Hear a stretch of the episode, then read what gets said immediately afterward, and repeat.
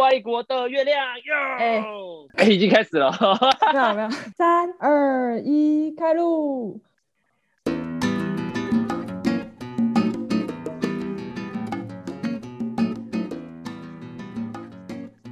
欢迎登录外国的月亮哟！外国的月亮，登录外国月亮，很像什么嫦娥奔月。好了。我今天到底要来干嘛？我只知道我被你骗上节目，但我们平常就有在讲电话了，所以我不知道今天我到底。所以今天就只是把我们那个电话内容录下来。我们今天邀请到安迪先生，然后他之前我忘记是几年了。你去环游世界的时候是什么时候的事？诶，二零一八年的三月二十六号从台湾出发。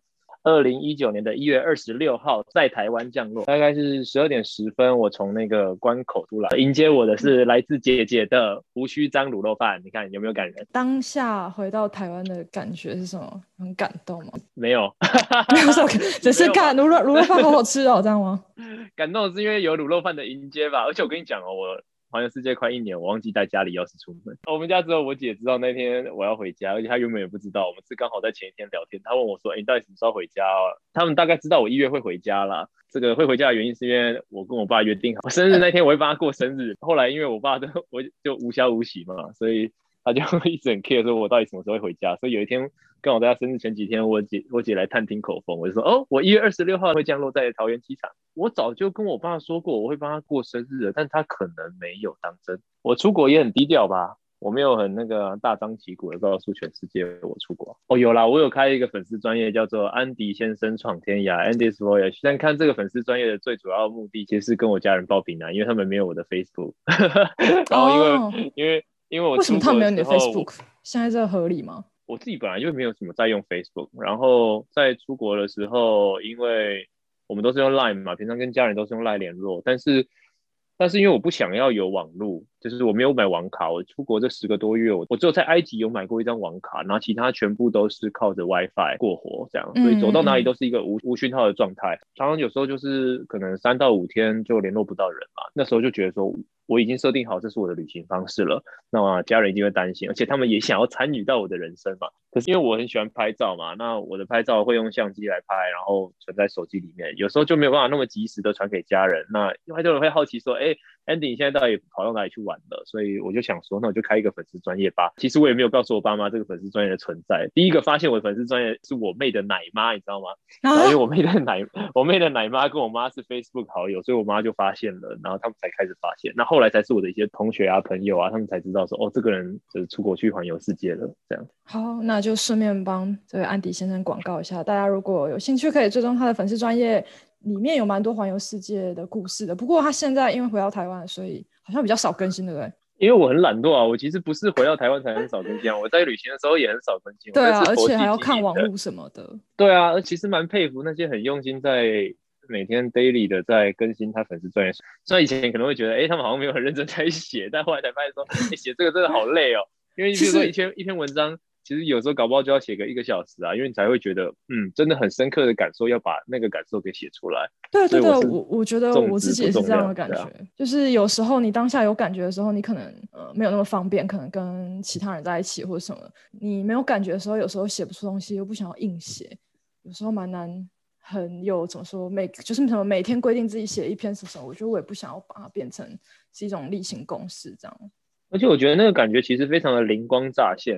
然后，呃，有时候其实是经历了好几段，就说好几天，然后类似的事情，那就会想要把这几天写成一个主题，所以我不会想要呃每天来更新我今天在做什么，好像写日记一样。因为写日记我自己有，呃，我我在出国，我在出国的时候，我有带一本日记本啦，我用那个台湾的作，就是蓝蓝色皮的那个台湾作业簿，你知道吗？中学时期的时候，大家都都有那个纸条直行本，那个叫纸行本，然后我就带了好几本来当我的日志。那那你有写吗？我三我三月出发，然后我大概写写写写到十月，然后十月因为真的玩太开心的，后来就懒得写，所以后来就没写。但是我大概都记得我每天到了哪里，吃了什么，做了什么，交了哪些朋友，但名字可能忘了。我实在不太擅长记别人的名字。但我觉得写也是有蛮好的事情，因为有时候就是记不住。就我自己后来就是我可能旅行的时候，我就是写。关键字这样，就是我可能想要之后想要说，或是想要记得的关键字，然后可能有时间的时候再把它写一写。那如果没时间，有时候就是留关键字而已，就是可能看到关键字，我会知道说，哎，那时候发生什么事情，或者我那时候想要表达的那些事情。我回国，我回到台湾那么久了，我一次都没有翻开我的航海日志。你还把它取一个名字叫航海日志，是海贼王。没有啦，因为我的我的本专叫 Andy's Voyage 嘛，那 Voyage 就是航航海者嘛，那我又很喜欢大海，我很喜欢潜水，所以我干脆就叫它航海日志。它事实上没有一个封面上面写航海日志四个字啊，这有点太白痴了。我只是 应该蛮可爱的。对啊，然后我在路上的时候，因为有时候会住在呃住在一些青旅啊，或是有外国室友的地方，然后他们就说：“哎，你在写什么？”那我说：“哎，我在写我的旅行的记录啊，这样。”他说：“哦，这个是 Chinese character 吗？就这是汉字吗？”那我说：“哎，对啊，有时候还会互动教一下他们一些汉字。但他们更感兴趣的其实是我竟然拿那个国中时期的直行本来当 我的这个航海日志，他们觉得非常有趣。这样。但那你是跟他们解释，他们才知道吧？他们一开始不知道那是我们的，就是国中作业，他们可能以为是个很潮的那个笔记本。对对对对对，我刻意跟他们讲的这样，他就写上面就写。”什么什么科作业？那那个什么什么科？对对，我很有印象，很可能。对对对对对。想要问你说，你当初为什么决定要去环游世界？是什么原因？决定要去环游世界？因为我觉得自己，我自己的话，如果这决定，我想我应该要想蛮久的，我才会去实现。因为毕竟不是就什么机票买了直接走，就是什么，就是还是要有一些筹划去哪里，然后有什么样的就是起心动念吗？在去环游世界之前，我并不是一个那么那么长旅行的人。那其实这趟环游世界是我人生第一次自助旅行，你很难想象，这是我自己第一次海外自助旅行，甚至第一次的自己旅行，搞不好也是这一趟环游世界。我讲一下我的背景好了，我的背景是我大学的时候念的是正大统计系，然后我在呀大三大三升大四的那年暑假，我在呃某一个外商银行实习。那当时拿到这份实习之后，我是商学院的学生。那对于很多商学院的学生来讲，他都觉得，哎，这个人很厉害。但事实上，我都觉得还好，我还蛮喜欢那一份实习的。但我没有想到，我的同学觉得可以拿到这份实习是一件这么厉害的事情。因为对我来讲，它就是一个很有趣，或是说，哎，很收获良多的实实习机会。那我也当时也不以为意。不过在十月的时候，因为正大商学院当时我不确定现在还有没有，但当时有一个叫做企业导师的计划，他们就会请一些在 EMBA 上课的学长姐，但其实他们都是大老板或是企业的主管，来当这个大学部和研究部研究生的学生的指导老师。八个企业导师，然后一组导师可以分到十个人。那我就记得在那一年的二零一六年，二零一六年的十月五号，我记得二零一六年的十月五号的时候，我跟我的导师第一次见面。那我们就一群人围坐一个长长的圆桌，那大家开始自我介绍。那那个时候自我介绍就有一件有趣的事情就发生了啦。那我就发现说，大家一个接着一个自我介绍。那这个人可能说：“哎，大家好，我是谁谁谁，我念真我念的是国贸系。那我之前在家乐福实习，我毕业后想要做什么？”那下一个就跟我说：“哎，大家好，我是某某某，念的是风险管理学系。那我以后想要走金融业，然后可以干嘛干嘛干嘛。”啊，另外一个就是说，哎，大家好，我是嗯，可能气管系好了，那我在哪里实习？那我想要做什么？当下我自己就有一个很深刻的感觉，就觉得说，哎，我好像只要把在场的每一位的名字抽掉，细节换掉，公司实习的名称，就那家公司换掉，他的人生就可以变成我的人生。那当那那个那时候的感觉其实很。很特别啦，我就自己那，我就觉得，哎，每个人好像都像是一个机器人一样的在活着，但我怎么把自己的人生搞成这个样子？因为我们从小到大都被教育成说，哎，你的人生是独一无二的啊，你要为自己而活，你要走出自己的一片天。但这么努力的啊，你可以也不会，也其实也没有很努力啊，但是 一路这样用用功，人家读书啊、考试啊，然后升学，然后上了大学，后来研究所，在这一个大家。理论上，大家都认为最应该探索自我的时代，但大家好像都探索成一模一样的结果。即便大家可能说，哦，我的科系不同，我的产业不同，但大家好像在乎的都剩下这些东西。那当时就轮到我自我介绍的时候，我刚好是最后一位，我就讲了一句话：，哎，大家好，我是谁谁谁，我是我是 Andy，那我念的是统计学，我今天是统计系，那我在暑假的时候刚好在花旗银行实习，我就三句话结束了我的 background。哎，对我就是在花旗银行实习，不好意思，不小心讲出来，就没有匿名的。哎，真的是一个很棒的银行，我真的很就蛮蛮喜欢他们的服务。最近股价是不是还在涨？但这不重要。那我就想说三句话讲，三句话讲完之后，我的下一句话我也不知道怎么蹦出来了，我就就突然蹦出从我的心里蹦出一句话，就说：哎，我毕业后我想要去走丝路，我想要从西安一路到欧洲去，用任何交通。所以。所以你当初讲就只是嗯来来来吓吓大家，大家都讲一样，我还讲的不一样，这样你根本也没有 就是随便认真想过。我可以很老实的告诉你，这就是 something like a 干话这样。那其实我。但回想起来，因为我自己还蛮喜欢丝路的。我小时候的偶像，其中一个是李白，另外一个是富兰克林。我没有其他偶像了，就这两个。那因为李白其实是那个吉尔吉斯人嘛，一路上那个丝路的风光，一直以来对我来讲都很浪漫。那我又很喜欢西安嘛，我很向往那个唐朝的唐朝的时候。所以因为因为我一直以来都没有去过西安，所以我想说，那那句话就不知道怎么蹦出来。我就说，那我想去走丝路。那我完全没有想过，事实上在那一天，或者或者说那一刻以前，我从来没有想过我要讲这个东西。那。就讲完了吗？那瞬间我就感受到这个气氛不一样了，就大家好像活过来了。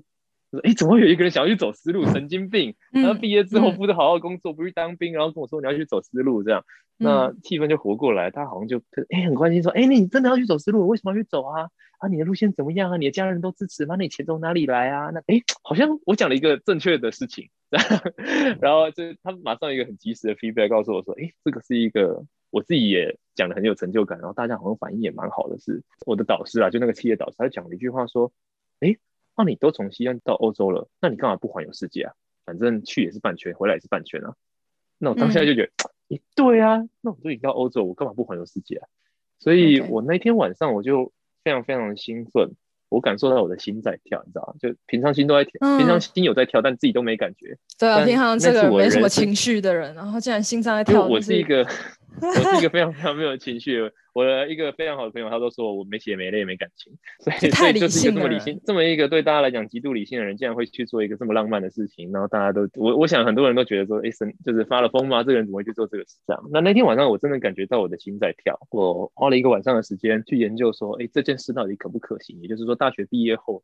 我，要去环游世界这件事，那有没有人做过？那大概要花多少钱？那最主要的其实做了一件事情是，哎，我把这个世界上我我觉得我会想要去的地方全部找出来。然后找完之后就发现，我想要去的地方实在是太多了，那干脆一次去玩吧，不然一次一次去其实很浪费时间，也浪费金钱，你不如一次把它全部去完。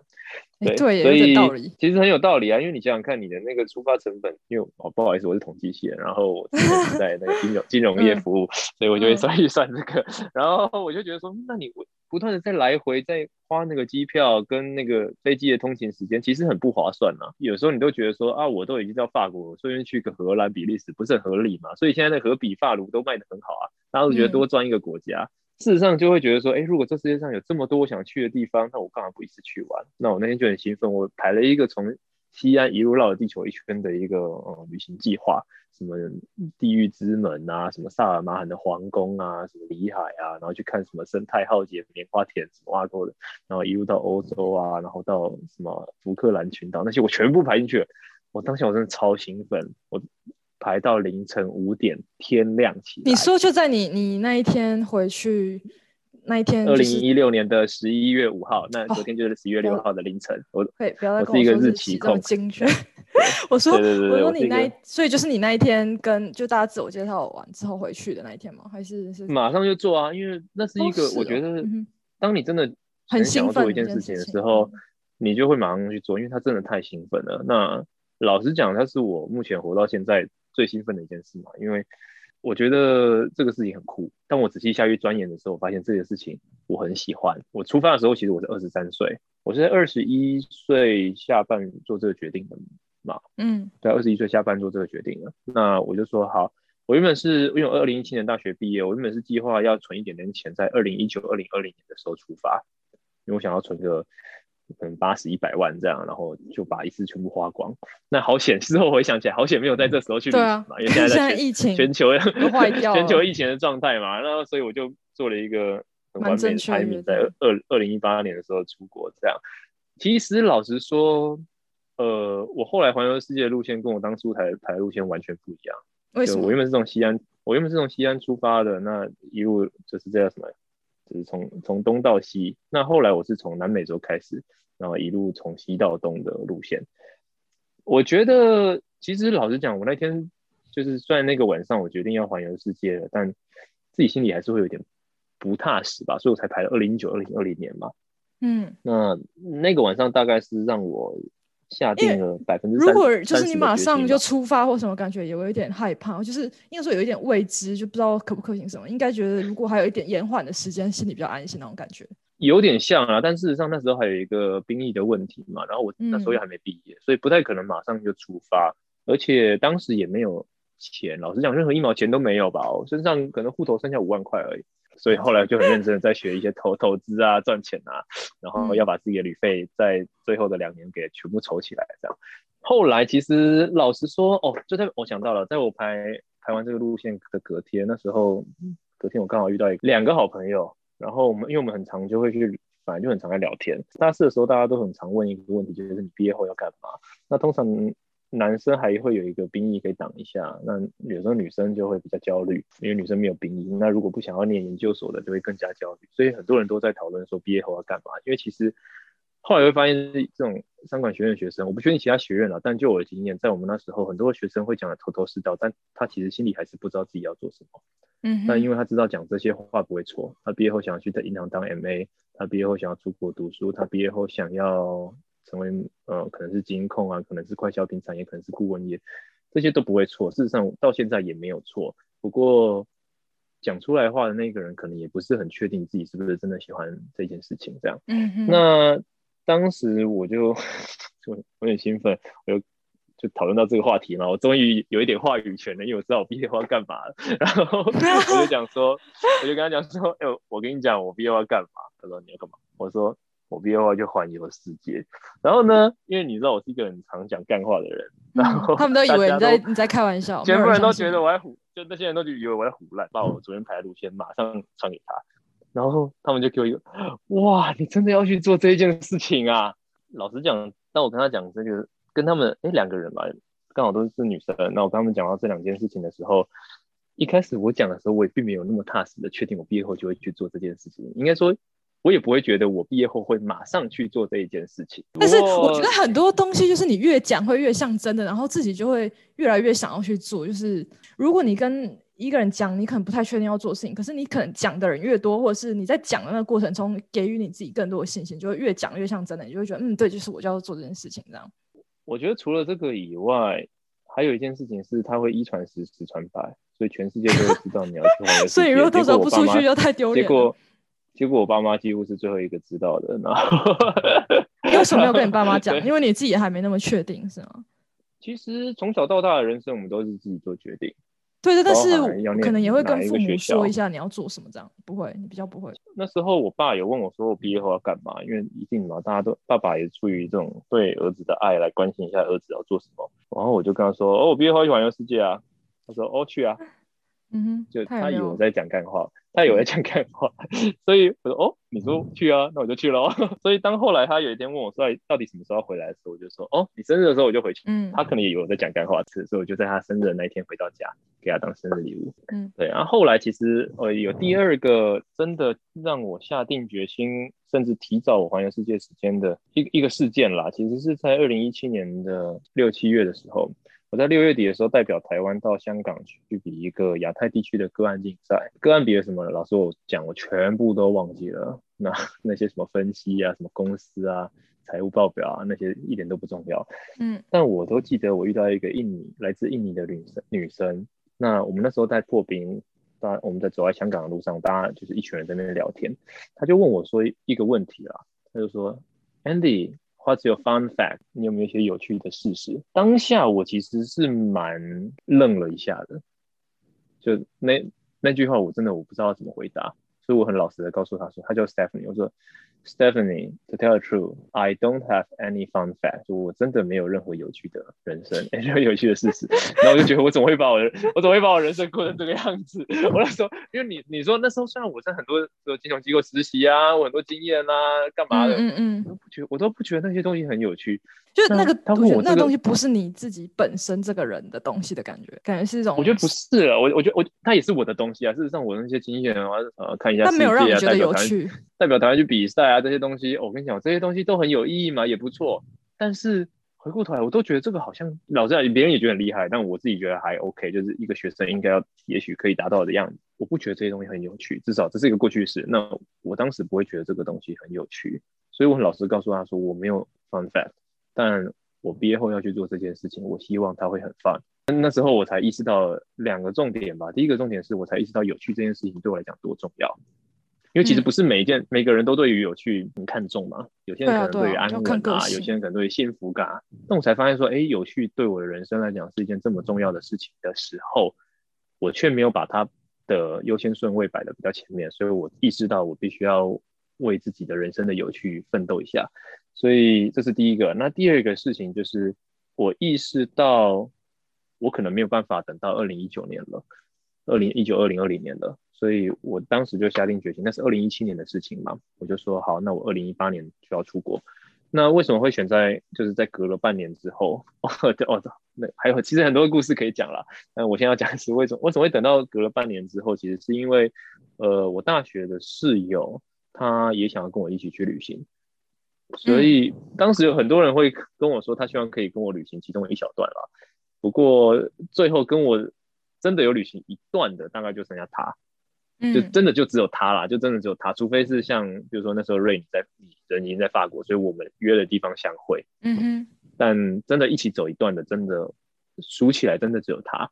那呃，当时我们我们有想，我其实为什么最后没有去西安，而是从南美洲出发，也是为了配合他。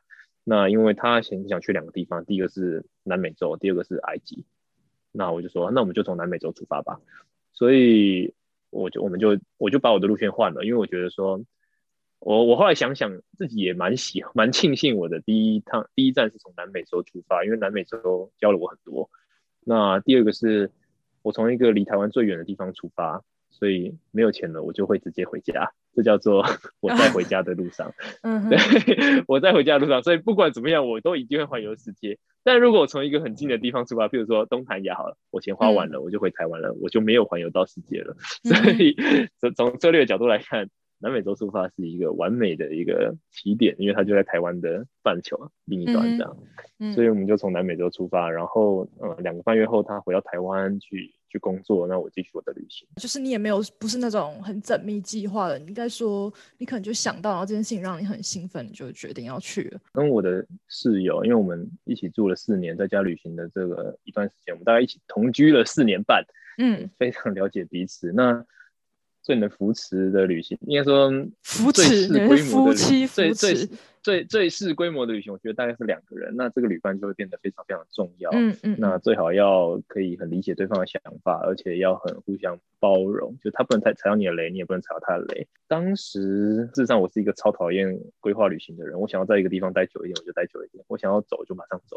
但是因为我的这个这个室友，他两个半月后他一定要回到台湾，所以我的前两个半月有计划，就是哎好，我我我可能这礼拜我在马丘比丘，然后下礼拜在乌尤尼盐莫，然后下礼拜要飞阿根廷，大概。机票要先买好。那自从他 从智利回到台湾之后，我就飞到了哥伦比亚，然后我就开始毫无计划的旅行，因为超好玩，超级好玩，就是每天都是新的一天，然后每天都可以想说今天要干嘛，明天要干嘛这样。那因为喜欢就会待久一点，不喜欢就会马上就走，所以那种说走说走说待就待的自由感，我觉得非常的。我非常喜欢啦，我也不是计划型的，就是觉得随便可以说走就走，你自己想要怎么样，看当下心情决定。我我觉得不能这样子讲，应该是说，因为我有一整年的时间可以去好好的用心去感受。当你有一整年的假期的时候，你就会觉得说，哎，好像我可以比较自在的在分配。可是如果今天我大家可能只有一个礼拜的时间，或者有四天的时间，那当然要好好享受每一刻嘛。有些人会这样子想，我会觉得说，哎，这样玩起来比较划算，或者比较有效益。但效益这件事情反正就是见仁见智，有人觉得我就躺在一个海岛上，风吹的吹，享受海浪的声音四天，对他来讲是最有效益，那也可以这样。所以我自己是后来才意识到，说我还蛮喜欢什么功课都不做，或者说只做一点点功课，然后到了在地去认识在地人，而且我常常去跟摊商打招呼，即便我可能完全不会讲西班牙文，哦，我的我只会欧拉就飞过去了。我的 里 面学的第一个西班牙文是 gracias，就是谢谢。那我的。厕所是跟当地的女警学的，我的 数字一到十是在邮局的时候学的，因为我要寄明信片回来给大家。嗯，所以我还蛮喜欢这种互动的过程，而且当自己是一个对当地来讲的外国人的时候，就很容易发现自己的好，然后也很容易发现对方的好。因为叫说，当你把一个自己丢到一个异文化的空间的时候，你会更加认识自己。因为过往的文化同质性太高情况之下，下意识会有一些白噪音把这些内心最深处的声音给掩盖了。那再加上我几乎没有网络，当全世界真的剩下自己的时候，有很多和自己相处的时间，然后会很用心的去观察这个世界，会很用心的去感受自己的情绪，会有很多内心的想法突然就蹦了出来，或者说。内心的观察说：“哎，为什么这个街道会这样子脏？为什么那个窗户要这样子弄？这个是观察，或者说，哎，为什么那个人好像跟那个人吵架？我以前在台湾的时候，我从来没有去看那个。我是一个起点在这里，终点在哪里？过程中发现什么，一点都不会知道的人。但是旅行有点像教会了我一个活在当下的一个行为。对，就是其实我觉得应该很多人心里都会有这个想法，然后很多时候可能会退缩吧。来说，我想说，如果。就是你可以分享一下你大概是怎么去达成你的金钱来源的计划的话，可以对这些人有一些帮助。我觉得，与其去问说我到底要怎么去达成一个金钱计划，应该要说每个人都应该要问自己，我到底想要的是一个什么样的旅行，还有我的底线在哪里？这是一个很实际的问题啦。对啊，但是更实际的问题应该是问自己可以忍受什么，可以牺牲什么，就是为了。达成这个环游世界的目标，可以牺牲什么？那什么东西是绝对不能牺牲的？像我当时我就买了一个背包，我要极简生活，因为我也没有那么多的钱可以去去生活嘛。这样，我没有那么多钱呢，整趟都是靠着一个背包，然后闯荡天下。那因为我很喜欢拍照，对我来讲，拍照是一个我没办法牺牲的东西，所以我带了一个相机、一个镜头，还有硬碟、还有记忆卡、还有脚架，这个东西就很重。嗯哼。那对我来讲，我可以牺牲就是像衣服。所以，我我只有一件长裤，一件短裤，然后三件排汗 T 恤，然后两件长袖的长袖的 T 恤，然后一件羽绒外套，一件外面的防风外套，嗯嗯嗯，然后一一双鞋，两双袜子就出发了。那这个是我可以接受的旅行方式。我还有个睡袋了，忘记讲。那这个睡袋是有那个睡袋公司赞助的，我觉得非常感动，真的，人家愿意支持我的旅行。嗯，这是我的旅行方式。但有人是他一定要住在饭店的。有人是他一定要吃的比较好的，每个人可以忍受的底线就决定了他的预算。我曾经住过饭店，应该说在这趟旅行之前，当然有时候家里出去玩啊，都会住到一些饭店。我很小的时候我就发现说，对我来讲，不管是三星级的、四星级的、五星级的超奢华的，还是一个度假村，我没有感觉，一定会差很多啦。其实一定会差很多，就是哦，你会觉得呃这个游泳池比较大啊，这个好像看起来吃东西比较漂亮啊。可是我没有感觉，可能那个东西就不是你会很在意的东西的意思。我很喜欢住在陌生人的家里，因为沙发冲浪，我就我就觉得说，为什么会有人这么愿意把自己家里打开，把钥匙留给你？甚至我遇过一个最扯的是，我在西班牙的时候，他知道我要来了，一个女生哦，她自己申请说要接待我，我就很开心。然后我到了那个城市的时候，当天早上她跟我说，哎，她不在这个城市，但是她的房客在这个城市，她的前一日沙发冲浪的人，然后请他的房客把钥匙给我。那我就说，哦，他可能是可能下午或晚上就回来了吧？结果没有，我在那个城市待了五天，我在离开那个没有回来，你就完全没见过这个人这样。我在离开那个房子的时候才见了他，而且我跟他唯一一个互动就是聊个天、讲个话，然后拍张照，我们就 可能再也不会见到面。好夸张啊！我就觉得很神奇呀，而且他是一个，他其实不是他不是拉丁裔西班牙人，他是北非裔的，就是。比较偏穆斯林的那一块的，嗯哼，那穆斯林不是比较保守的啊？那他怎么会想要接待我？而且更好笑的是，你知道吗？给我钥匙的那个沙发客是一个加拿大人。那一天，反正他给我钥匙，后来我问我问这个沙发主，问他说我要睡哪里？他说哦，你就睡我的房间。一个女生让一个完全陌生的异国男子睡到她的房间，然后她的房间上面全部贴满了日本漫画，超好笑。他可能以为我是日本人，但我不是。更夸张的是，我隔天起来的时候才发现，那个给我钥匙的那个加拿大人。街头艺人，他是一个街头艺人。他前天竟然睡在客厅打地铺，哎，那我就觉得说我不知道，因为那后来后来隔天他跟我说，你为什么睡这里？你为什么不来一起睡房间或睡沙发？他在那边打地铺，然后他跟我说，哦，因为把床给你睡啊。当时我就觉得说，哎，因为我觉得从华人的角度来看，是一种华人比较不能吃亏啦。华人比较不能吃亏，因为说我们比较小心，比较会怕有危险啊，或者是不相信对方。可能在还没有认识过的话，我们会比较去注意危险跟小心，比较没有那么容易信任别人。我觉得见仁见智啊，国外也是会有比较谨慎的，但我会觉得，的确就像你说的，那个开放程度并没有那么的高。因为就是我们之前聊过的，我觉得台湾人就是普遍就是比较胆小一点，我们不想要冒风险，我们比较会保守一点，不太想要冒风险。所以我觉得在台湾，因为现在沙发冲浪，我觉得好像也蛮多人都是愿意使用去接待外国人或什么。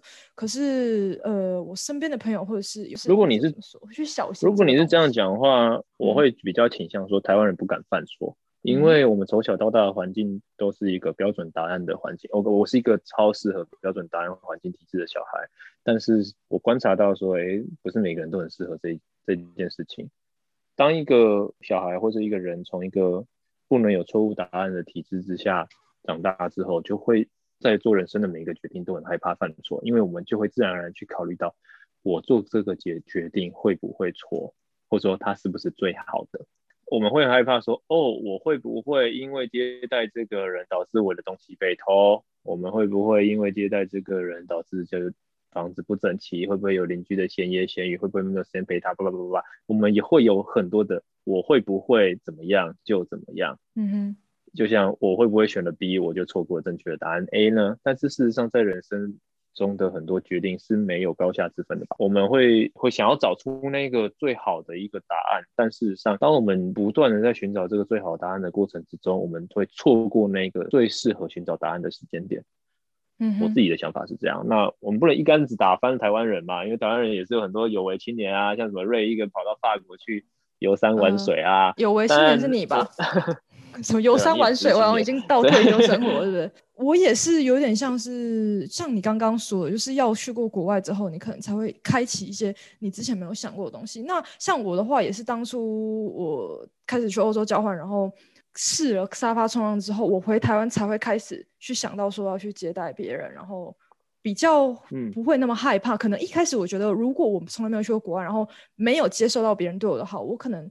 不知道在台湾我会不会主动有一天就开启这个，然后会不会其实有更多的害怕，因为你就觉得说，哦，这个东西我没用过，然后那些人我也不认识或什么的。可是就是可能也是因为我去了国外，然后呃有过了沙发冲浪的经验之后，才开始觉得说，这个世界的人就是没有你想象那么可怕。很多人都是就是跟我们一样，就是一个很善良的，然后他们就只是需要一个地方住，或者是想要用不一样的方式来体会生活。从我个人的案例来讲，我如果没有去过国外，我的确不会。特别想要开一个沙发冲浪，因为呃，并没有什么原因嘛，就是我本来就没有在用这个 app。就虽然它可以让我认识外国人，可是认识外国人管道有这么多，为什么我一定要选沙发冲浪呢？我可能如果我没有去过这个环游世界旅行，我可能会这样子想。不过，我觉得为什么我其实回到台湾还是有常在做沙发冲浪。其实这两年比较少，因为疫情。但疫情之前，我还是接待了俄罗斯的、印尼的、韩国的等等很多国家的人。让我回来还会开启沙发冲浪的原因，是因为我曾经在国外受到别人的帮忙。对啊，就是跟我一样，我那时候也完全是这个原因。沙发冲浪的体系里面，有人是只接待别人的，因为他很期待。他很期待听到一个外国人的故事，听听外国人经验。譬如说，我的第二个沙发主，他是在华盛顿的。他接待我的原因，就是因为我刚从哥伦比亚去美国，他想要去哥伦比亚玩，所以他就接待了一个我。然后没想，没想，而且我们原本只要住三天还四天，结果后来都住了一个礼拜。嗯我我的沙发主很常自动帮我延长我的居住时间，我也不懂为什么。然后 对，而且常会带我去，我们还骑了一个脚踏车。就是骑到那个维吉尼亚去，景色非常漂亮。他是一个，他只接待人，他不会去住别人家的，因为他已经五十多岁。他说：“你要我去住在一个沙发上？”对我我我这样。我在国外有遇到蛮多这种，就是他们从来没有运用做这东西，但他们只想要接待，他们没有想要用这去住别人家。但我觉得，嗯，对。然后因为他他很有时候是想要认识认识人嘛，认识新朋友。嗯那事实上，他告诉我说，他曾经接待过那种非常恶心的阿。阿根廷人 不是阿根廷人很恶心哦，他行为真的阴影吗？他把他的家搞得一团乱，没有啊，他下次继续做沙发冲浪啊。嗯哼，因为有时候人就是这样，当你很喜欢这件事情的时候，你过程中会不会遇到困难？会，但是那些困难并不会阻挡。嗯哼哼，嗯，因为你自然而然就会觉得哦，反正他就是必经之路嘛。但如果有时候那个困难会阻挡你的时候，我觉得就要去问问那些自己说，到底自己是不是真的很喜欢做这件事情？嗯哼，对啊，因为其实我觉得，我觉得它是一个蛮好的指标啦。人跟人之间也多少本来就是我们遇到人会有跟你 match 或者是还好的人，那你接下来沙发窗，你也不可能期待每一个人都跟你想象一样。我觉得我自己的想法是，虽然我们算是有异国经验吧，那我自己有环游世界，但不是每个人都必要去环游世界。OK，那不是每个人都需要离开台湾，但那你的想法是什么？你会觉得说怎么样的人他们会知道他们会不会喜欢环游世界？回到我们当初我决定要去环游世界那时候，我感受到我的心在跳。你真的去了之后，你觉得跟你的想象是一样吗？就是你真的是非常。我跟你讲，我每天都，我每天都超开心。真的假？我从来没想过。我跟你讲，我真的没想过。我我没有想过我人生会那么开心过。而且环游世界回来之后，我在后来回来台湾那两年，快对两年多了。我现在的开心程度还是没有像环游世界那十个多月那么开心。嗯哼，有时候会让人三不五时会觉得哎很开心的事，可是不一样。我都会对我讲是有种心理热情的感觉。我我可以告诉你一个一件事，因为我从来没有把环游世界当成我的热情，或者把旅行当成我的热情过。即便我一个叫一个叫安迪先生闯天涯的粉钻，嗯哼，但是我却知我却有观察到说，在我旅行的那三百多天，我每天都在笑，而且我自己没有发现。而且也是是一个外国人，好几个外国人告诉我，他说：“Andy，你到底在笑什么？”哥伦比亚人这样问，罗马尼亚人也这样问，土耳其人也这样问，欧洲人也在，然后什么英国人、法国人，他还傻笑。他说：“Andy，你为什么看起来都那么开心？”我说：“啊，有吗？我没有看起来开心吧？”然后嘴角是上扬的。然后 我就觉得说：“是为什么？”我那我后来才发现说，因为我很喜欢新的东西，我很喜欢新的发现，认识新的人，知道新的故事，知道人生的每一个决定，以及我很喜欢做预测。知道说他的下一步会往哪边走，我很喜欢一这种虽然拥有的很少，但一切掌握在自己手上的感觉。嗯哼，那所以我后来才意识到，可能我喜欢的是这些吧。它让我觉得我的人生是我自己的，所以我会那么的嘴角上扬。所以如果我问你一个问题，就是环游世界，你觉得这件事情带给你，嗯，一直到现在说来说带带给你什么样的收获？你会？说是什么是快乐，或者是一种？我觉得有太多太多太多的收获了。因为我觉得啊，我我在交换的时候，就我我去法国交换是蛮，现在想想好久，六年前了，好可怕哦，时间。对啊，然后你是老人家了。对，是是老人家。我那时候交换的时候怎么说？我会觉得说国际交流或是去交换人情才刚兴起。在我之前有一些人，但是大家都觉得哇，好像出去就很厉害。但是我觉得，比方说像现在过六年，就是好像这是一件很平凡的事情。然后我那时候去的时候算是刚兴起，所以大家还是会觉得这件事情很酷。然后你可以去法国或什么的。然后他们就会很常问我，我那时候回去六个月而已。然后回去之后，他们就很常问我说：“哎。”你觉得你在交换之中得到什么收获？这样，但是其其实我那时候当下感觉就会觉得说，其实我自己不知道。刚回去的时候，我完全就是不知道说，嗯，为什么每一个人都问我说，啊，你好像花了这么多钱啊，然后去了六个月的体验生活，那你得到什么东西？但是我会觉得说，我自己具体在当下的时候，我是完全说不出来的。那我想说，比方说像你已经就是过了一一两年，或者是其实你在当下的时候，你就感觉到你是有收获的。我觉得这个东西其实是蛮难回答的。然后想问一下你自己的想法是什么？哎，啊，你过了六年，你找到你的那个了吗？你说我 的收获吗？我觉得有啊，但是我我是后来才知道，我是要过了一两年。比如说，如果没有当初的交换，我现在就不会在法国工作。比如说，我如果就是没有当初我没有出来，我就不会知道说，哦，我是这么喜欢用外语跟别人，就是学习法语，然后用外语跟别人说话，然后喜欢去看新的东西，体验新的生活，就像你刚才说的一样。但是如果我当初没有选择做这件事情，我可能。也不一定，可能别人生的某一个契机会改变，但是有可能我就是一直在台湾这样，我也不一定会出去，然后不一定会知道说我就是喜欢。那么喜欢在国外生活这件事情，但是我一开始回去的时候，我并没有马上就是想说我要回来法国，或者是很怎么样，就是一个完全无感，就感觉有点像是六个月到处去旅行，走马看花，玩万丈，然后体验一下国外生活这样。当下就只有觉得，哎，是体验这样。但是别人问我说你得到什么东西，感觉他们就是会觉得说，哎，你你花了这些钱，花了这些时间，然后你得到什么？那我当下其实是真的说不出来，我就说，嗯，就呃发育进步啦，这样就是这种很要看到实体的东西的东西。但我觉得要回头看才会看得到你自己究竟得到什么东西。我可以先先讲另外一个题外话，因为你是去交换，然后我是去去旅行，然后呃，当时很多人问我说你为什么不去交换？嗯，就是大我那时候还是大学生嘛，那甚至我后来有一个研究所，只是我哦我我念了一学期就休学去去环游世界了。当时很多人问我说为什么我不去交换？那我曾经是想要去交换的，在大三的时候吧，因为你就会觉得说那是一个大学必经的选项嘛，就会觉得说哦，好像全世界都去交换，你不去交换也怪怪的。所以我那时候想要去交换，我想要去交换的国家，我想一下，应该是捷克。那因为很多人都选欧洲，因为欧洲好像你会玩到很多个国家的感觉。为什么没有去？最主要原因是因为我不想花我们家很多的钱，就是因为我知道交换会花很多钱。哎，可是你交换跟环游世界比起来，环游世界差不多是不是？所以你就觉得可以看。我告诉你，我我可以告诉你一个数字，嗯，通常。朋友去交换，大概都会花五十万吧。嗯哼，四十差不多。五十万嘛，对不对？四十到五十万，现在可能物价在通膨，所以可能涨到。那如果有去北欧的国家，可能要到六十万起跳，很便宜。所以我那时候才想选捷克，因为捷克很便宜嘛。嗯。那因为我不想花我们家这么多钱，所以我那时候的梦想就是 dream country 是捷克。可是后来我还是觉得四十万是一个很多的钱，至少对当时我来讲是一个我舍不得我们家把这个钱从谁的户头里面掏出来。所以我没有去交换，后来我就去 环游世界。那环游世界我走了五大洲，三十三个国家，一百零八还一百一十个城市。我花的钱，食衣住行、娱乐、机票、住宿全包，总金额是三十六万台币，四个多月的时间。嗯所以比交换还便宜。所以如果人家问我说你要去交换一次环游世界？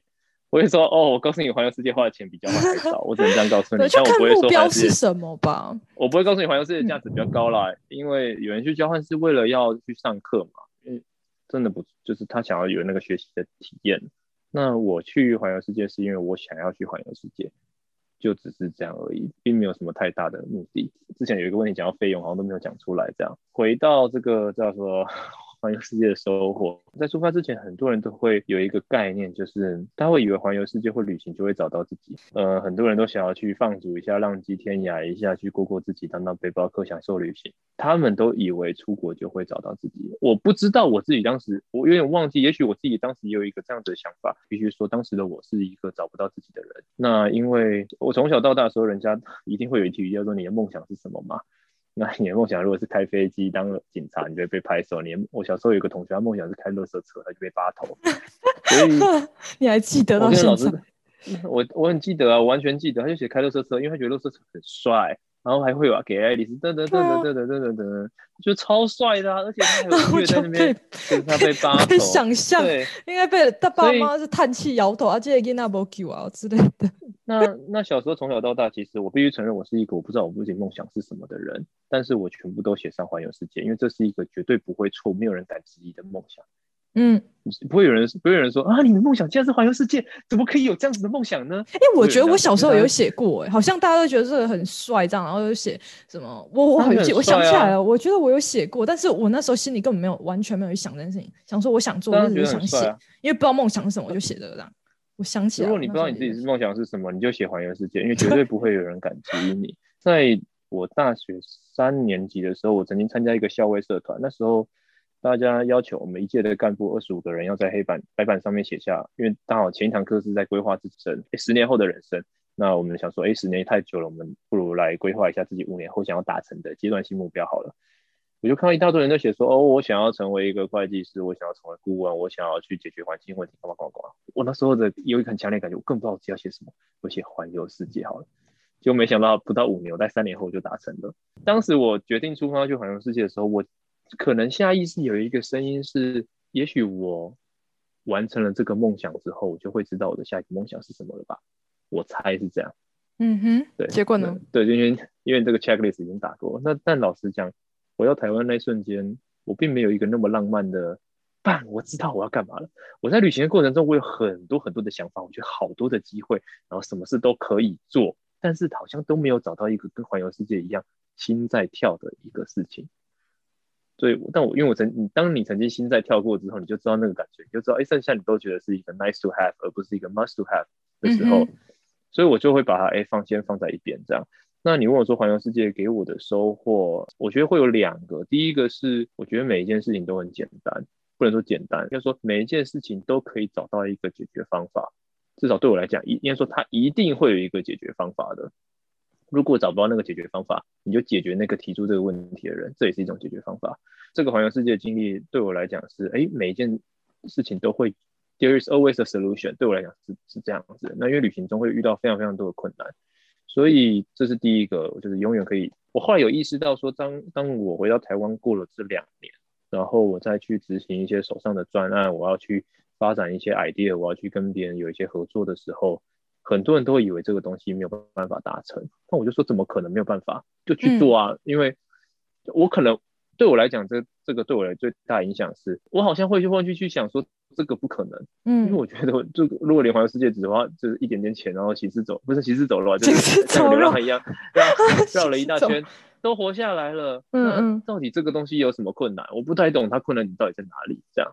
就去做吧，就是你觉得这个东西好像暂时遇到一些麻烦，就想办法解决这麻烦就好了。那因为在台湾，我们都活得很好嘛，我们台湾其实真的是一个宝岛，然后大家要做什么事情都非常非常方便，而且都会有人帮你穿便便的情况之下，那我们就会忘记自己要自己去执行一些属于自己的事情了。我觉得比较容易养成一个依赖心理吧，因为台湾真的是太舒服了，所以很依赖，然后会老实讲，就那句饭中烟嘛，生于忧患，死于安乐啊，那大家都很。大家都很安乐的情况之下，大家就会忘记，哎，其实自己是有办法活下去的。但是这趟过程中遇到这么多的困难，就觉得说，哎，其实就就是活下去嘛，就想办法克服这个问题啊。因为没克服，你就自己想办想着办，还是得想啊。第一个是觉得每一件事情都是可能的，然后第二个其实我觉得就像你说的，我在遭遇到每一个事情的时候，我会迅速的去想，我会迅速的去厘清现在的现况了啊。我觉得比较不太会怨天尤人，或者说不太会有那种。如果当时我怎么样，我现在就会怎么样的一个心态，因为一切都已经定案发生，我就会变得非常非常的活在当下。老实讲，我当下这个感觉，我不知道每个人知不知道活在当下是一个什么样的感觉，但至少，而且也许每个人活在当下的模式和感觉是不一样的。但至少对我自己来讲，我活在当下的过程中，我觉得我活着。那活在未来的。时候会觉得我好像永远在为未来的我而活，所以，但我现在当然有时候你还是会去那叫什么厘清过去，展望未来嘛。所以，嗯，但是总是会可以切换到那个活在当下的那个模式，说，呃，好，那些都是反正我知道未来方向往哪边走，我知道过去发生什么事，现在正重要的是我现在要做什么，那我就去做。这这个东西，我觉得。对我自己来讲是一个很深刻的学习，只有现在是自己可以掌握的，其他都不行啊。我们任何一个东西一秒过去就不见了，我只能好好的去善待现在这一秒了，不然就浪费掉了。我我们都只活一次嘛，那干嘛不好好的就活着呢？如果我很睡得舒舒服服躺在沙滩上吹着凉风，那我也是好好的活着啊。嗯，但不是每个人都要这么积极营的去追求一些未来的自己在追求的事情嘛？对啊，嗯，这大概会是你问我说啊，环游这趟世界对我来讲。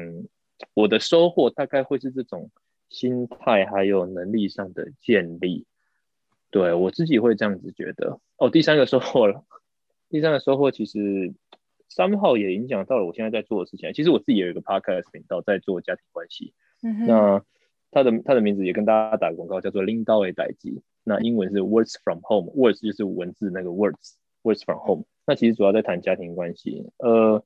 我在环游世界到哥伦比亚的时候，环游世界到哥伦比亚的时候，我在无意间看到了一篇网络文章，可能是农场文章，但那个农场那个文章给我非常非常大的震撼。它的标题就叫做“到头来你会发现，呃，留在你身边的往往都不是那个最优秀的孩子。”对，那是那个文章的标题，忘记是天，不是亲子天下还是什么。应该在亲子相关的杂志会出的吧？那当时给我很大的震撼，而且我没有想到，在远在天边的哥伦比亚，我却会对家庭有这么大的想象。那当时文章因为我念统计系的，所以我很在意数字。那 有一个有有一个数据是说，等你的孩子高中毕业之后，呃，你的相处时间就是你们两个相处的时间就剩下不到两个 percent，就两趴，也就是。当时我已经大学毕业了，我已经用完了，还有爸妈人生可以相处的百分之九十八甚至九十九了。那如果是那个很优秀，我如果是那个很优秀的孩子，我出了国去工作、去深造、去深留在那边，我可能还剩下不到百分之，甚至不到零点二个 percent。嗯当时给我一个非常非常大的震撼。所以其实回国之后，呃，我有拿到一个在马来西亚工作的机会，不过我后来就拒绝那个机会，因为我想要留在台湾。然后我也选择用一个比较偏向自由工作者的形态，去让我自己的时间变得比较弹性，比较可以掌握自己的时间。那 一边在做自己也不能说超喜欢，但觉得自己觉得对于自己来讲很有意义的事情，那一边也可以多一些些的时间，至少是一些自己可以掌握的时间和家人，因为毕竟现在可能剩下一个 percent 或是一点二个 percent 不到吧，我猜。你说的让我觉得我很内疚。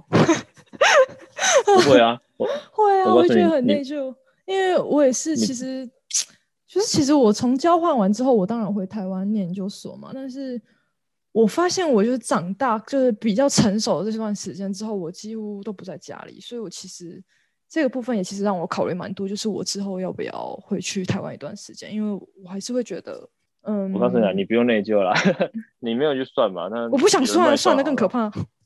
有人统计系的，我不是统计，已经有人帮，已经有人帮你算好了，那你大概就剩下一趴多吧。如果你要再清晰一点，你只能清晰说你可能不是那个最优秀的孩子。其实当时给我一个很大的震撼，就是什么是优秀，什么是好，到底人生最重要的东西到底是什么？对对对，我们常去，常常去追求一些大家觉得很棒的东西。事实上那些东西也真的很棒，但是大家都觉得很棒的东西，到底是不是自己最嗯重视或者最想要的吧？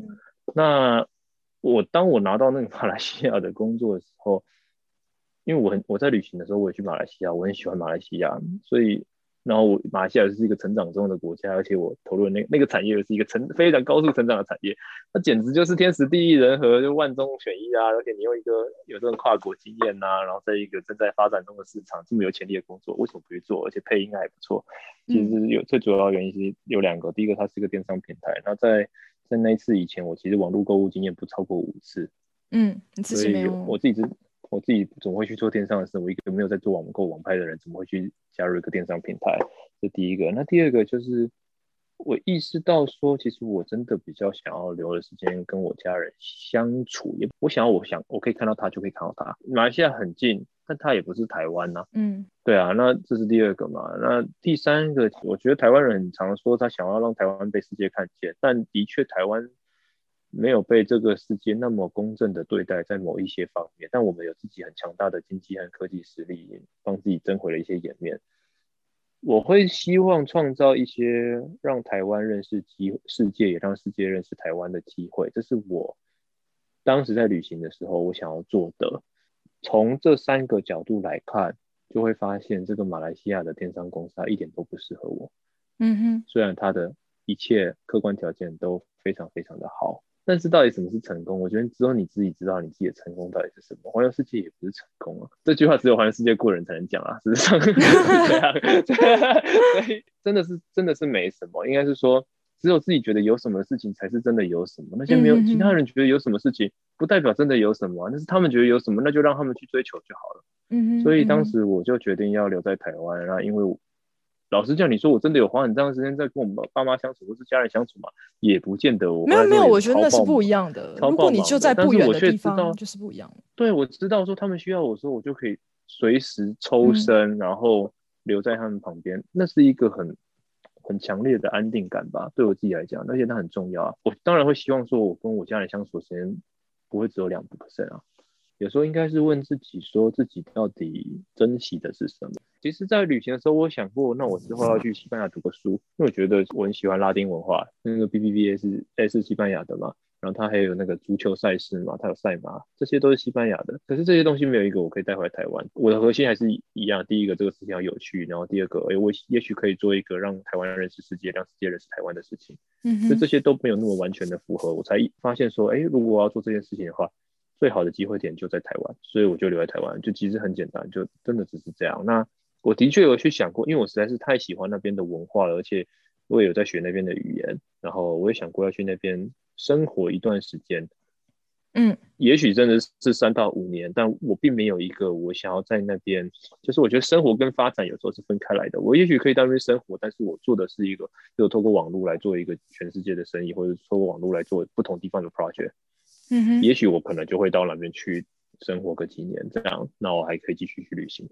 我跟你讲，很多人问我说：“你环游世界，那你？”他说：“那你的人生终极目标都达成了，那你还想做什么？” 然后我就会回答说：“你知道这个世界真的超大的，我根本就走不完。”我其实这边也打一个，这边也打一个广告，帮别人打一个广告。我在旅行的时候，我有开一个 App 叫做“世界迷雾”。它其实是这样，它的你登录这个 App 之后，你的你就其实它它只有一片地图啦。那这个一片这个世界就在黑暗笼罩之中，你走过的地方就会发亮。嗯，然后你就五绝五五绝三看，所以你想要把它收集全部吗？它有不同的那个标章嘛，其中一个标章叫做探索世界的百分之一，那我在旅行回来的时候，我大概是三百七十几等吧，现在可能是五百等。阿信大概是一千七百等啊，就是那个五月天的阿信，他也他也是这个。如果你是阿信的粉丝，你可能也会是这个 app 的粉丝。他也就在玩这个。那有人是两千等，这些每天在飞的人都不可能探索到世界的百分之一，因为这个世界真的太大。嗯哼，而且想要去的地方真的太多。譬如说回来之后，我当时就已经下定决心啊，我三十岁的时候还要再去环游世界一次。那你三十岁快到了，快到了，快到了，走不远了。疫情完之后就到了，就到了。你应该会比我早了，而且疫情应该今年年底，我猜理想上应该会结束这样。你也猜今年不会结束，对不对？我猜今年年年底应该十月、十一月应该会结束了。这么快吗？我跟你说，我我不知道，我现在在欧洲蛮悲观，就觉得。不知道到什么时候，有一些报道还有预期说可能要到明年，就是今年。我跟你讲，疫苗的覆盖率目前还是很低，这样。这这时候你就要去感受一下金融市场的脉动，你就会发现，嗯，好像这个真的是有机会的啦。对啊，疫情到现在一年了，疫情真的是来的又快又急，然后对啊，台湾还是比较有防范，的确是比较有防范意识啦。那所以现在台湾真的是过得还不错，那我也会某种程度上很庆幸说，哎，自己还留在台湾。好像我在二零一八年就去了。对啊，对啊，我觉得有时候真的是是，有时候人生真的很难讲，不是说绕了一圈就真的完成了什么。也许只有半圈，他只是他的收获更精彩，或者说他会更更努力的珍惜也说不定。我觉得很难讲，但自己。从我自己的个人角度来看，就会觉得自己很幸运哦。忘记讲第三个点了，环游世界的过程中，我自己觉得我自己真的很幸运。人可能很难去意识到自己的幸运。譬如说，我有这样的本钱，让我在我二十三岁的时候出来环游世界，算是靠我自己的钱。但是我不用去担心我的家人有没有人生病，我不用去担心哪里谁有负债。嗯嗯嗯，这东西真的都对我来讲，这就是一个最大的幸运。嗯。然后在过程，我可以告诉你，我整堂 很多人说，因为大家都觉得这个世界很危险，大家都会以为问我说，哎，那你们遇到什么偷东西、抢东西干嘛的？我整趟路我就掉了，我就被偷了一条泳裤，在那个偷泳 裤，哥哥喜欢你的味道吗？他可能没闻过台湾人的味道。然后我掉了两百美金，而且是我自己换汇的时候换给人家的，其他什么都没掉。哦，有啦，我的那个环游世界的帽子在新加坡不见了啊，那就这样而已啊，这这根本什么钱都不是啊。加起来可能不到七千块啊，嗯，我可以告诉你，一一条泳裤就是两百块嘛，在宜兰罗东夜市那边买的，那两百美金就是那时候是六千块嘛，再加一顶帽子可能是一百两百块，根本没掉什么东西啊。所以我觉得这世界没有大家想象中的那么危险，但是如果大家觉得这个世界很危险的时候，这世界的危险就会找上你。那我自己觉得我自己很幸运，那我也一直都感受到我自己的幸运，所以很珍惜这个幸运，在这个环游世界的过程中，然后也会越发的想要。感谢这个世界吧，嗯，更珍惜这个世界带给你的东西，就是感觉你的人生如果有了这一段之后，其实改变了蛮多你自己原本的思维，或者是蛮多事情。我觉得还有另外一个是说，我当然你要把这三百多天的事情在一夕之间讲完，根本是不可能。而且我常常办很多讲座，然后每场都讲个两三个小时，可是我永远都没有办法讲完全部的故事。大家都说，哎，Andy 你怎么在挤牙膏？因为他们都会觉得，有时候跟我相处了两年，我好像每次都可以有新的故事蹦出来。嗯嗯但是就是这样，因为不可能讲完。我想要在我死掉的时候，我没有后悔，所以我去做了一个，我觉得我做完我就不会后悔的事。事实上，我做完我也没有后悔。那可能会是一个当时可能另外一个很驱动自己的一个强而有力的力量吧。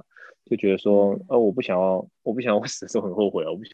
等等，因为人生真的有太多意外啊，真的是太太太多了。所以对啊，所以我觉得你其实可以完成这个计划，然后回来跟大家分享一些故事或者什么，就成为你人生一个经验。其实是我觉得还是难能可贵，因为毕竟有很多意外都是没办法就是预测的啊。然后你其实完成这个很不容易的一个任务，我觉得就是对啊，我三十岁还要再走一次，希望我还有一样的幸运。好，期待你新的路线。新的路线会非常精彩，那个敬请期待哈，因为你好像要结束，你要把我这个 三百多天的旅程变成三十分钟。我看我刚才刚我我刚才跟他说，说我们今天录超过三十分钟，然后现在已经超过一个小时。我心想，我心里在想的是，哦，我剪片死定了，我不知道要剪多久。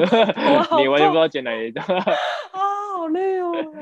你完全没有办法剪啊，这更不能剪啊！我跟你讲，就不要剪了。老实说，我今天就是听完你说的，我还是有蛮多事情。虽然说，就是我们本来就是朋友，我们平常会聊天，或是会讲到一些你旅行的事情啊，或是我们现在很久没旅行，想念了一些什么事情什么的。那我觉得不知道还是不一样，就是今天还是嗯，应该说对我来说有收获嘛，我不知道怎么讲，就是还是有燃起我心里一些嗯一些想法跟。就是那感动的感觉吧，因为我自己也是比较属于那种贫穷式嘛旅行的方式。就是那时候我们在葡萄牙见面，然后那时候比方说沙发主接待我们啊，然后很无私的一些事情啊，然后就是旅行中发生的很多小故事，都还是会让我现在想起来觉得蛮感动。虽然我真的也蛮久没有旅行了，自从疫情爆发到现在，没有一个真实就是。很当地的那种旅行，就是我就是在法国这样，但是是目前我已经习惯这里嘛，所以那种感觉还是不一样。所以我说真的蛮想念旅行的。旅行跟旅游我自己觉得不太一样啦。那旅行之所以迷人，并不是因为它在异地，或是它在国外，或是不一样的文化，而是因为在旅行的过程之中会有很多的惊喜和发现。那只是因为在异文化不熟悉的场域，我们更容易有这些惊喜和发现。不过回过头来，我在我我有时候都觉得你在一个熟悉的地方也可以旅行。我觉得不一样的国国家的跟文化的人，他们所有的思维跟他们想事情的方式，你讨论到一个议题的东西，他们所给出的东西，也可能是台湾人不一定会有的。但比方说在台湾还是可以有这样的感觉，但是就是冲击会比较小吧。我以前可能也会这样觉得，但我现在觉得不会，因为今年我还是蛮常旅行的。我是说在台湾。我觉得过往在台湾，因为这个生活很容易嘛，那语言也很容易，所以我们不知不觉就会比较像跟同文层在相处，那自然就会少你说的那些冲击和收获。但我自己真的很带着好奇心去和那个陌生人，可能就是巷子口的阿嬷，就跟他聊天的时候，我就发现哇，他可以跟我讲一整个他人生的故事。他可能当年从大陆干嘛干嘛，然后就撤退来台，然后他一辈子 都没有想过要回去。我觉得这是不是旅行？这是啊，因为旅行就是这些惊喜。嗯嗯，这些惊喜其实往往在在自己。可能很熟悉的是场域周围就可以完成了。我们人其实是一个被习惯驱动的动物。其实有一个那个科学家有发现说，如果我们没有习惯的话，我们大脑它会爆炸，因为我们我们的习惯让我们的大脑不用在每一次决定每不用在每一次瞬间都要用自己的大脑来下决定。比如说右转，比如说吃饭的行为，比如说走路。如果每一个东西都要决定的话，你的大脑是承担不住的。所以，我们自然而然会下意识的 follow 自己的习惯。那过往的可能在我们，比方说你，也许在对我来讲也是成长背景，我们就没有和自己的长辈说话的习惯的时候，我们就会忘记我们是可以和他们聊聊一些他们的事情的。但有时候你会。我现在很喜欢跟老人家讲话，但我不会主动去找他们讲话。我也许就是刚好聊到了就会，嗯嗯嗯，因为我自己我自己的我自己的阿公阿妈、外公外婆都过世了，但是有时候遇到一些陌生的，可能八九十岁，我还是很好奇。他有时候问我说：“哎，你哪哪来的？”他一直他一直那个他有点老人痴呆，他问我说：“你是不是要去南？你是不是南洋来的啊？”有些人会这样问我啊。可是你就会从他一些很缓慢，你多给他一点点时间的过程之中，你会觉得你好像看到了一个八十年前的时代在你面前。从他嘴巴里面讲出来，嗯嗯然后你就会觉得说，哎，好像过去离自己没有那么的遥远。那这也是一个了解彼此的过程。我觉得现在这个时代，可能随着网络的发达、社群媒体的发达，所以我们缺乏了一些和我们其实缺乏了一些人与人之间了解的机会了，因为没有时间跟他沟通，因为大家都太快了，大家不愿意慢下来嘛。那那些真正没有办法快起来的那些可能长辈或老人家，或是一些比较嗯比较非主流的一些族群，他们没有机会把他们的声音告诉别人，但不代表他们的声音没有价值。事实上，有时候他们的声音是更有价值的。我后来才知道，因为在今年环岛的时候，今年环岛的时候，我才知我也是正是坐在海边跟我爸聊天，他才跟我说他当时有参加雪霸国家公园的设立，可是我从小到大可能都不会的设立。就是台湾有国家公园，其中一个是雪霸。他说他是筹备小组的成员之一。那当时我其实有很强大的骄傲感，可是我活在二十二十五六岁，我都不知道这件事。不是不是他没有做这件事哦，是我没有给他机会告诉我。嗯，但是其实好这个也很难说啦。有时候他们那么多故事，啊我们也不会无缘无故就突然告诉别人一个故事，也可能要有一个契机跟。对对对对对对，可是有时候我们没有把这个契机给人家。对对对，真的就是。其实所谓的契机就是你要不要花时间在人家身上。